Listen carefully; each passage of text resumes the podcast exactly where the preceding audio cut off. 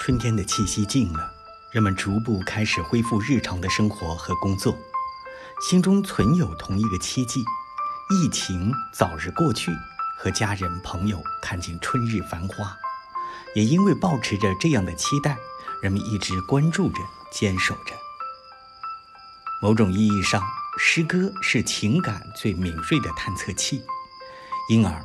武汉方舱医院一名护士的祖诗，才引发了如此多的感动。但阿多诺说，奥斯维辛之后写诗是野蛮的。汶川地震时，诗人朵鱼说：“今夜写诗是轻浮的。”这让我们不禁思考：疫情之下，诗歌何为？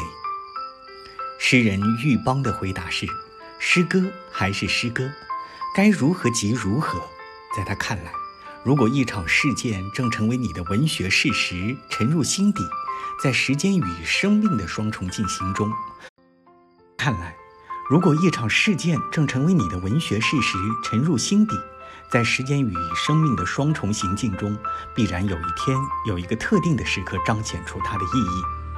无限纷繁的世界将在诗人的生命中沉淀、分化、积累、激荡、发酵。